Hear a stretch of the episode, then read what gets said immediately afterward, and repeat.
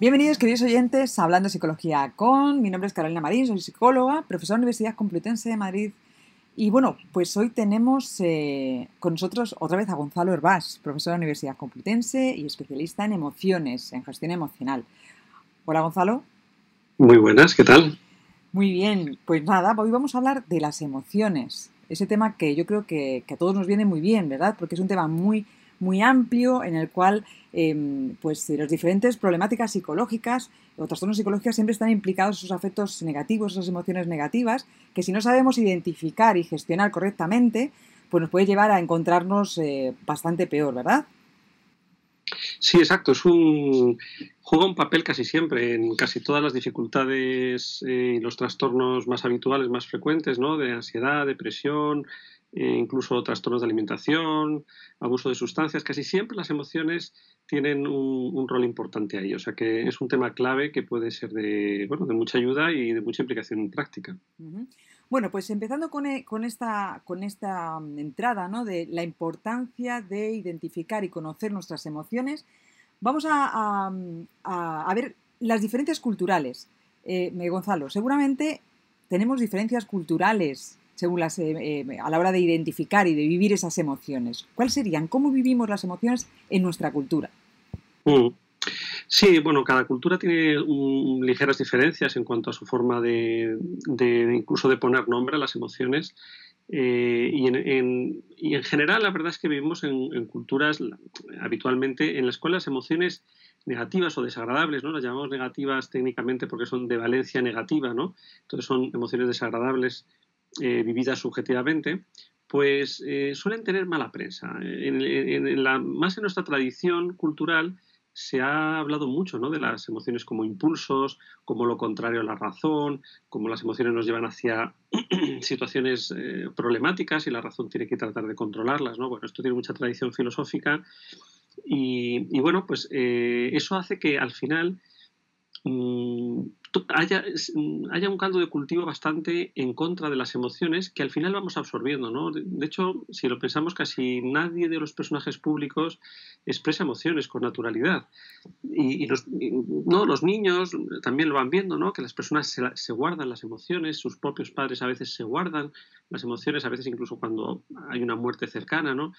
Y eso genera una idea muy, muy dañina, que es la idea de que las emociones es algo de lo que avergonzarse, es a lo que no deberían estar, que no, es una anomalía, es un, signo de mal funcionamiento y yo creo que es un, problema muy importante porque al final hace que, veamos las emociones como enemigos, como algo misterioso y peligroso y no como lo que son, pues que es un recurso más que podemos usar y que puede ser de mucha ayuda. O sea que hay varios factores que influyen en esa eh, identificación o, o, esa expresión emocional, ¿no? Pueden ser eh, la cultura, la edad, Puede ser también ser mujer, o sea, decir, género también puede ser una de las, de las, eh, las circunstancias, el que dirán también, ¿no? Influye también la personalidad en la expresión de las emociones, posiblemente. O sea, pero sin embargo, sí que em, en general hay ciertas culturas que nos cuesta eh, vivir ciertas emociones con normalidad, ¿verdad? ¿Por qué es? Bueno, eh, yo creo que sucede en general con casi todas las emociones de estas más desagradables y luego hay algunas que tienen especial peor prensa, ¿no? Por ejemplo, no sé si es en todas las culturas así, eh, pero por ejemplo en España se vive con bastante negatividad eh, la envidia. Eh, tiene muy mala prensa, igual que también la ira, ¿no? Como emociones que quizá para algunas personas más que para otras, evidentemente, es una señal de inmadurez es una señal de, de, falta de calidad humana, por ejemplo. ¿no? Y, todo lo contrario, ¿no? La, envidia lo que tiene una función adaptativa, útil, que es eh, señalarnos que alguien tiene algo que a nosotros nos podría interesar eh, y por tanto el sistema nos, nos, pincha un poco para que nos planteemos si eso puede ser una meta para nosotros, ¿no? Y poder a partir de ahí eh, desarrollar un, ¿no? pues una línea de acción, un proyecto personal para, para, lograr eso, ¿no? Que tiene esa persona a la que envidiamos, ¿no? Claro, ¿qué pasa? Que hay gente que interpreta la envidia de forma errónea. Y este vamos a otro de los temas clave, ¿no? Que es que, es que cada persona interpreta las emociones de un modo un poco distinto. y, hay interpretaciones que son realmente muy peligrosas. Por ejemplo, pues la envidia, ¿no? Si tú interpretas cuando sientes envidia que lo que te está diciendo es eh, esa persona no se lo merece, quítaselo, ¿no?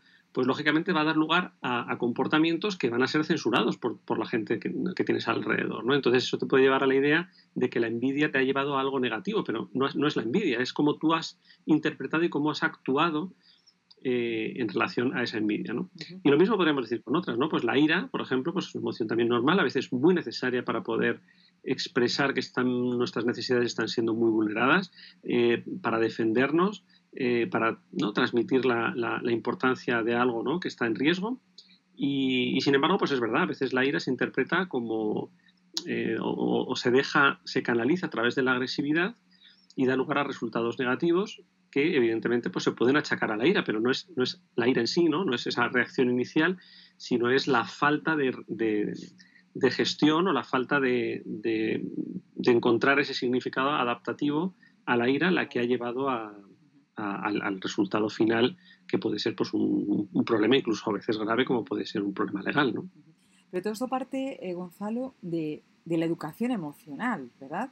O sea, quiero decir, creo que desde pequeños ya sea en la escuela y en nuestro ambiente familiar, deberíamos ser educados emocionalmente. Quiero decir, lo primero que deberíamos saber es todas las emociones que podemos sentir, poderlas identificar, ¿verdad? ¿Y crees que existe realmente una educación emocional?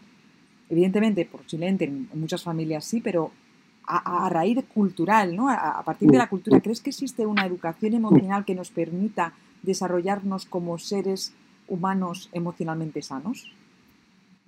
Pues mira, yo creo que en España somos afortunados porque hay un movimiento bastante fuerte desde hace bastantes años, ¿no? entre otros pues, por el laboratorio de la Universidad de Málaga, eh, que bueno, yo creo que ha hecho muy buen trabajo, no solamente a nivel de difusión, sino eh, pues bueno, toda la parte más de investigación de Pablo Fernández Berrocal y de todo su equipo, que realmente ha conseguido eh, poner eso muy en el mapa y que haya muchos colegios interesados, que haya un buen número de docentes bien formados hay, a nivel internacional plataformas de educación emocional aunando toda la investigación que se ha ido haciendo también bastante potentes.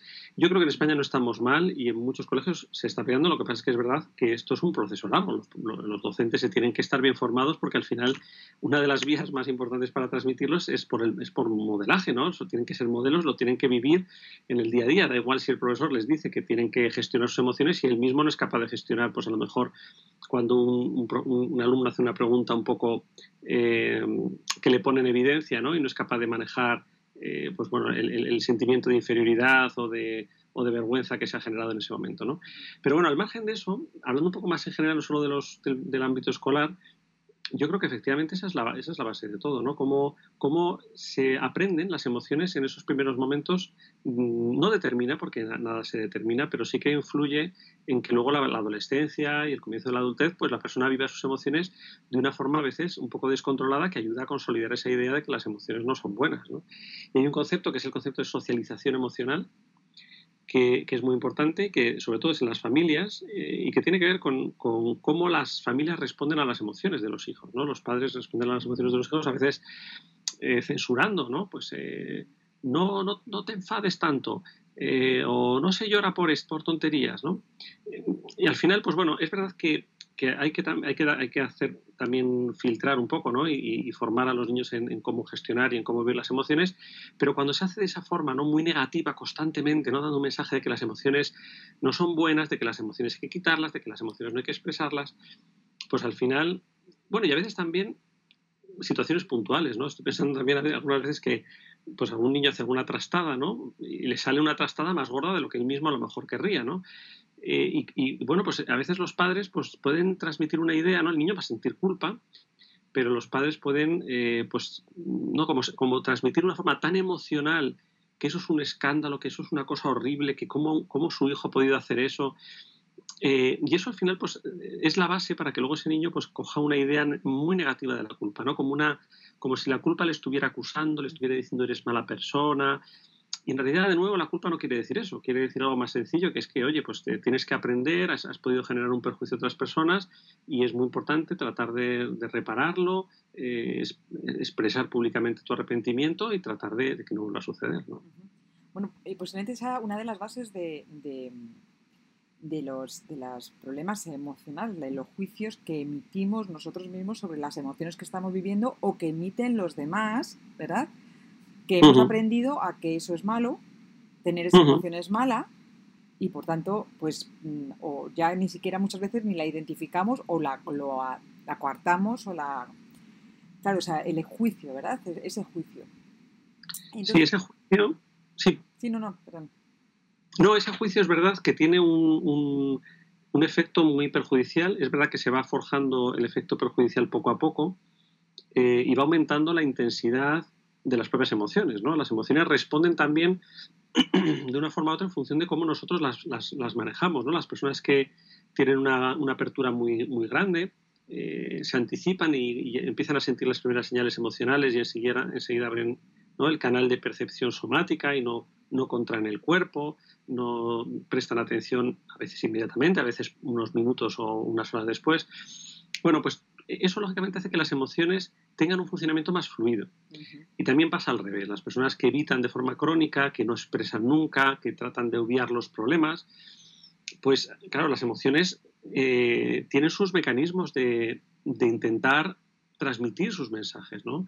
Eh, y entonces, pues cuanto más impedimentos les pone la persona, más potencia, más recursos van a usar, pues a través de mandar más señales corporales, a veces eso puede traducirse incluso en sintomatología más física, ¿no? Más somatizaciones, ¿no? Relacionadas sobre todo en el ámbito dermatológico o, intestinal, ¿no? Del sistema digestivo. Y, otras veces, pues a través de pensamientos más, más pegajosos, ¿no? Más intrusivos.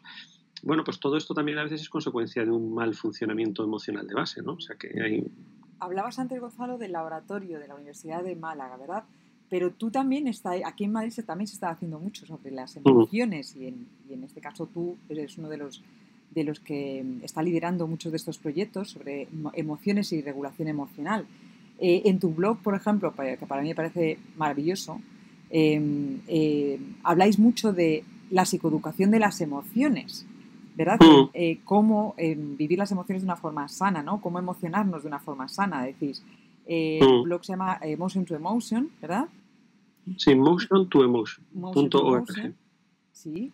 Y, bueno, y, a través de este blog, bueno, em, blog da la idea de que efectivamente podemos aprender las emociones, ¿verdad? Las emociones se pueden aprender. Es importante esa psicoeducación, saber cuál es el rango de emociones que podemos sentir. Eso es importante y se puede aprender con la edad o se tiene que mm. aprender de niño. Bueno, de, niño ayuda muchísimo, eso es cierto, porque todo se va. Cuanto antes se aprenden las bases, eh, luego la propia vida te va enseñando, ¿no? O sea, eh, la parte teórica, digamos, es una, es una parte pequeña donde más se aprende es a base de experimentar, de escuchar, de entender, de interpretar una y otra situación. Cada vez se va generando pues, una capacidad, igual que en el sistema cognitivo, de más fina, ¿no? de, análisis y de comprensión. ¿no? Mm, y eso implica pues, cada vez tener más, un lenguaje más, más preciso, ¿no? más etiquetas emocionales y usarlas de forma más rápida. ¿no? La persona tarda menos tiempo eh, desde que empieza a sentir hasta que es capaz de decir, vale, ahora entiendo, estoy sintiendo estas cinco o seis cosas. ¿no? Eh, pero es verdad que nunca es tarde, nunca es tarde y, como esa base es muy importante, pues lo que hemos intentado en, e, ese blog es poder hacer una transferencia de, las, de, lo que sabemos más pues, del ámbito clínico, del ámbito básico, para que todo el mundo pues, pueda tener acceso a esa, información. Puede servir tanto para docentes como para también estudiantes de psicología o incluso pues, eh, cualquier persona que pueden tener alguna dificultad a nivel psicológico Intentamos además que se trabajen tanto las emociones desagradables como las agradables, porque yo creo que al final yo creo que se entiende mejor, ¿no? A veces que se piensa que por trabajar o por potenciar las emociones positivas hay que obviar, negar, ocultar las negativas o las desagradables y para nada, ¿no? Eh, ambas, ambas, tienen, ambas tienen que ser escuchadas y, evidentemente pues funciona mejor, funcionamos todos mejor cuando evidentemente tenemos menos emociones desagradables y tenemos más emociones agradables pero muchas veces las emociones desagradables nos ayudan a afrontar problemas que pueden ser mm, pues clave ¿no? para, el desarrollo vital de una persona, ¿no? Pues el poder entender que está en, una relación dañina, el poder entender, aprender de la experiencia, ¿no? Y no poder, no volver a cometer decisión, a, tomar decisiones que son erróneas, ¿no? Pues para todo eso nos ayudan las emociones desagradables, ¿no? Y una vez que llegamos a esa eh, psicoeducación ¿no? de las emociones, es decir, a conocer el rango de emociones que podemos sentir, a identificarlas, ¿no? Em, y llega, llega el momento de, regularlas, como has dicho tú. O sea, que de, gestionar no solo las negativas, sino también las positivas, ¿verdad? Porque a veces las emociones eh, pueden salir a borbotones y nos pueden inundar, podemos estar inundados de emociones, no solo de negativas, sino de positivas. Em, y ese, la regulación y la gestión emocional de todas estas emociones también es uno de los aspectos que tenemos que trabajar y que se trabaja mucho en el ámbito clínico, en muchas de las problemáticas que nos encontramos en la clínica, ¿verdad? Entonces, una vez que llegamos aquí a tener más, a identificar todas esas emociones, ¿cuáles son las vías de gestión emocional o de regulación emocional? Tú tienes un modelo, ¿verdad? Em, Gonzalo, ¿podrías explicarnos un poco ese modelo?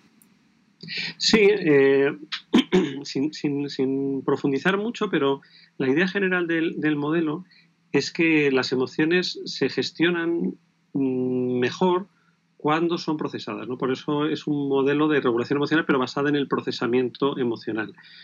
Es decir, que podemos usar estrategias de gestión emocional que son muy eficaces a corto plazo, como por ejemplo la distracción, eh, y a veces la propia evitación, la propia supresión, pues bueno, muchas veces y, usadas de forma esporádica no, no supone ningún problema. Pero ¿qué sucede?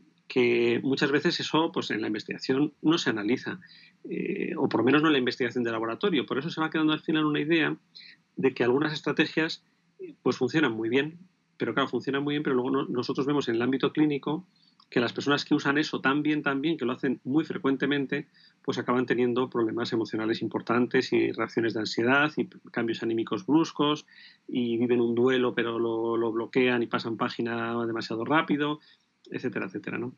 Entonces, eh, un poco la idea es que antes de, la fase de modular las emociones, ¿no? que, es, que es buscar estrategias concretas para poder pues, generar una emoción positiva, que es una de las estrategias más eficaces ¿no? para, modificar una emoción, o cambiar la interpretación de, lo que está sucediendo, porque bueno, pues, mm, analizamos más despacio, tomamos más datos y vemos las cosas desde otra perspectiva. Pues antes de eso tenemos que abrirnos, en primer lugar, a lo que estamos sintiendo y eso implica una apertura eh, somática y psicológica, ¿no? Implica que, no vamos a intentar ahogar las molestias corporales, ese nudo en, la boca del estómago, en la garganta, o esa sensación un poco de, bueno, pues a veces de molestia pues en, en la espalda, ¿no? Es decir, vamos a tratar de, que esos músculos no se contraigan, que esa experiencia pueda fluir. Para eso, por ejemplo, pues los ejercicios de mindfulness son muy útiles.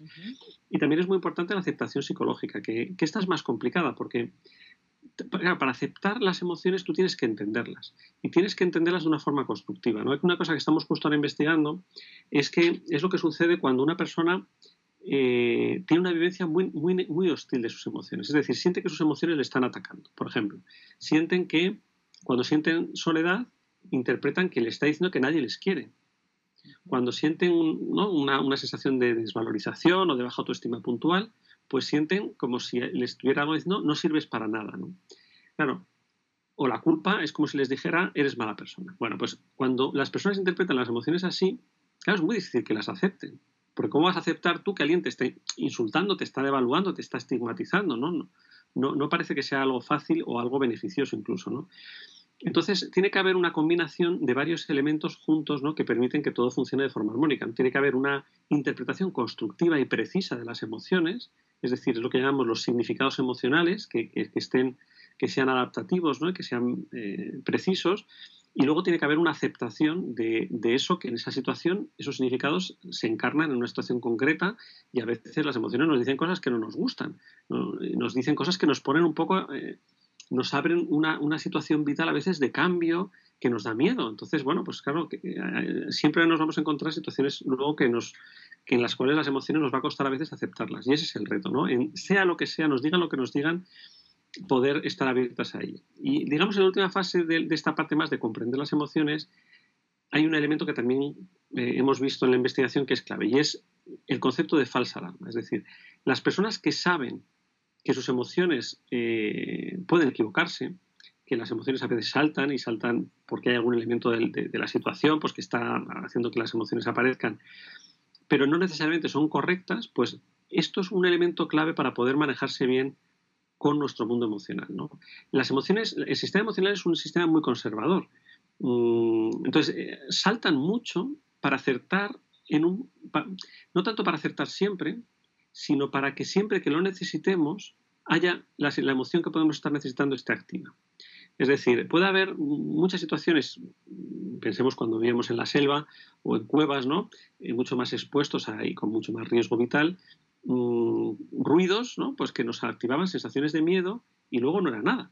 Pero, ¿qué es lo que quiere el sistema emocional? Que a lo mejor de cada 10 mensajes, de cada 10 avisos, solo dos son realmente peligrosos. Pero el sistema emocional es conservador en el sentido en el que prefiere avisarte 10 veces y equivocarse 8 para acertar las dos, que efectivamente era un depredador, a avisarte la mitad, cinco, y que una de las que no te avisan, pues eh, efectivamente sí que sea un depredador y al no tener la emoción de miedo activada, pues te pille desprevenido y ahí se pone en juego tu vida. Entonces tenemos que asumir que nuestro sistema emocional se equivoca bastante, bastante. Entonces, es verdad que con el tiempo se va equivocando menos porque se va autorregulando, pero, pero bueno, algunas personas, sobre todo las personas que tienen problemas emocionales, tienen muchas falsas alarmas que por desgracia las personas a veces nos creemos, nos creemos. Cuando tenemos una emoción especialmente además intensa, tendemos a creernos lo que estamos sintiendo y si no nos lo creemos tratamos de evitarlo y, si lo tratamos de evitar pues al final acabamos volviendo haciendo que sea más intenso aún, ¿no? con lo cual se complica todavía más. Por tanto, no es un proceso fácil, implica comprender bien eh, lo que estamos sintiendo, lo que las emociones nos quieren decir, aceptarlas, aceptar la implicación que tienen y poder discriminar cuáles qué emociones nos están dando mensajes útiles y por tanto tenemos que aprender, tenemos que tomar alguna acción ¿no? En relación a ellas y cuáles pues simplemente tenemos que dejar que sigan su curso y poco a poco van desapareciendo porque son falsas alarmas y no hay que, no hay que, hacer, no hay que hacer más trabajo con ellas. Y luego el último paso sería la modulación emocional que ya es ese cierre, ¿no? ese cierre en el cual acabamos como, ¿no? ya las emociones están ya en fase de bajada y nosotros acabamos como de limpiar para dejar todo el sistema emocional pues más, más flexible y, que no contamine a la situación siguiente, digamos, eh, con, el, con los restos de estado de ánimo anteriores.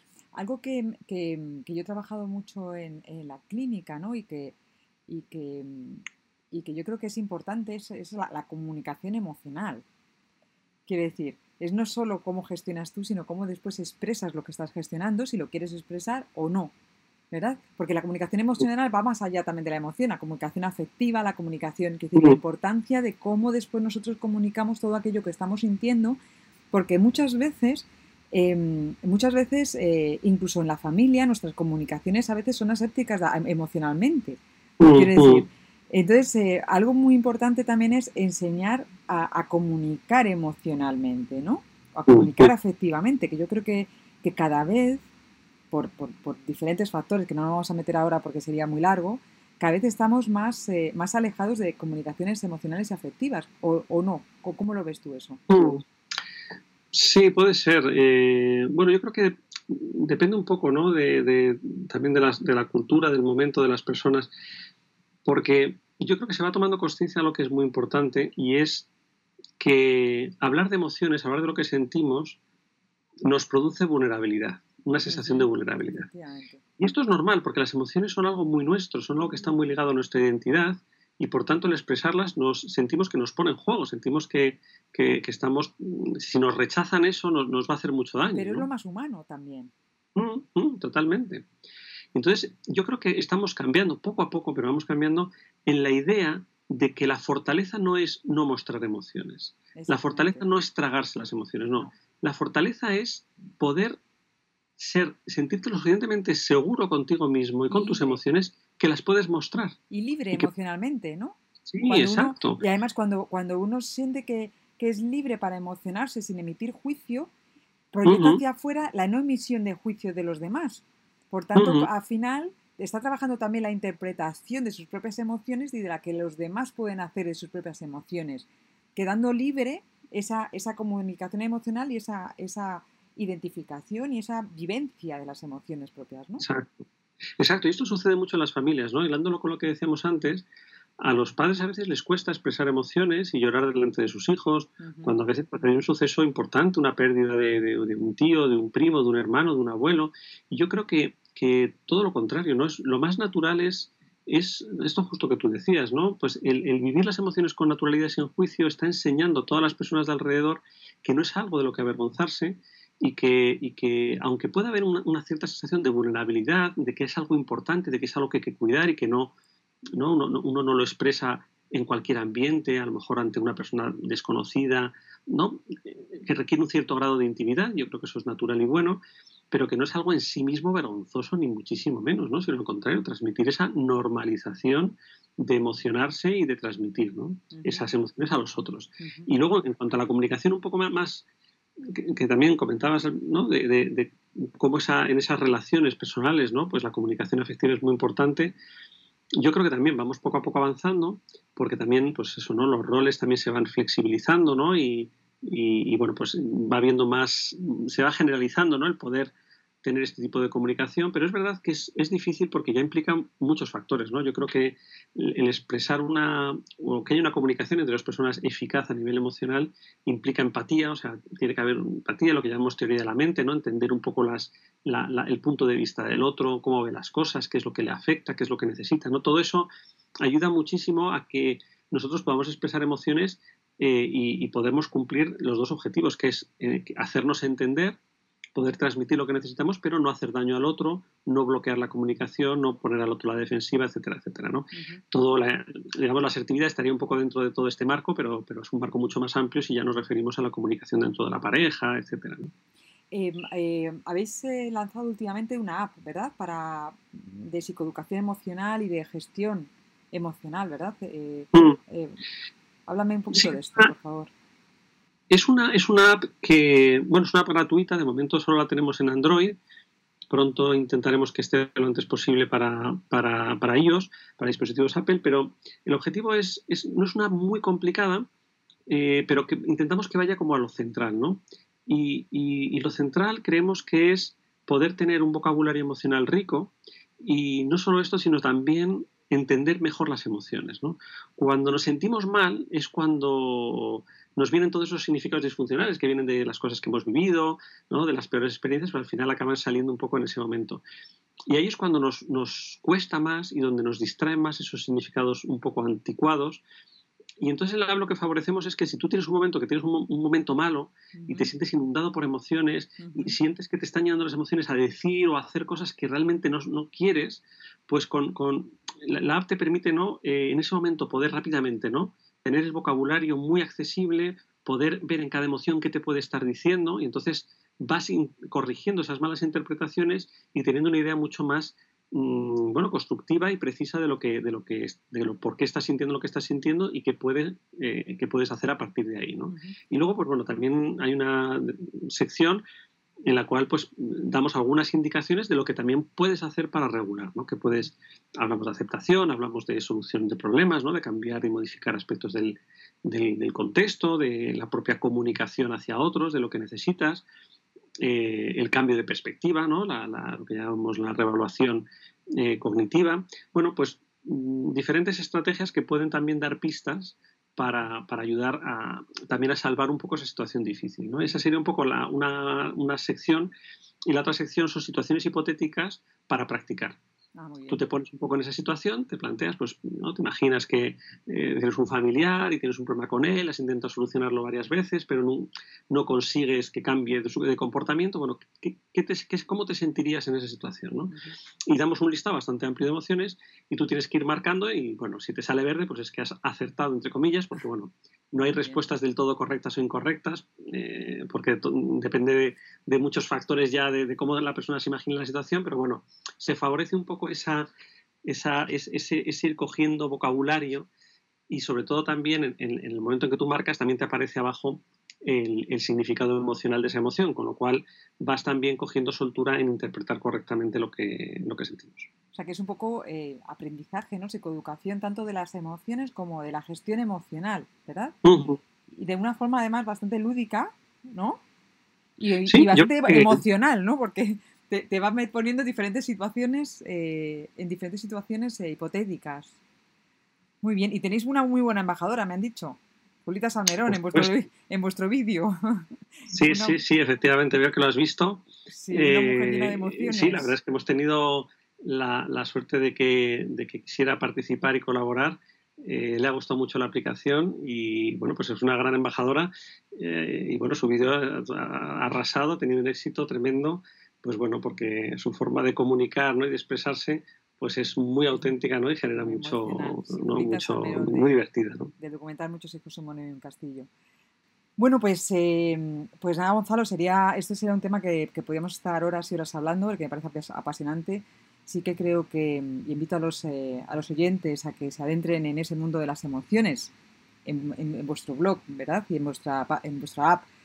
¿Para qué? Para emocionarse de una forma sana y para que esas emociones pues, puedan ser vividas eh, de una forma saludable y que no nos creen problemas. Y bueno, pues eh, muchas gracias, Gonzalo, de nuevo, por colaborar siempre con nosotros en SciCast. muchas gracias a SciCast por vuestra labor y por todos los materiales que hacéis. Y yo, pues nada, recomiendo que la gente que esté escuchando esto se anime a, a, bucear en vuestros archivos eh, porque hay verdaderas perlas. Así que gracias a vosotros por, por, por todo también lo que estáis haciendo por la difusión de la psicología. Recordamos, el blog eh, se llama Motion to Emotion. Punto .org. Punto .org y la app My Emotions. Me parece que la app es My Emotions, exacto. Que estaba en Android. Y bueno, pues eh, muchas gracias por escucharnos en SciCast. Eh, estamos en www.scicast.es y sabéis que tenemos tres programas de SciCast, hablando de psicología con, todos de remate y ciencia y vivencia. Y también en nuestra página web podéis encontrar diferentes vídeos para acercarte a la psicología. Muchas gracias de nuevo y eh, nos escuchamos en el siguiente programa.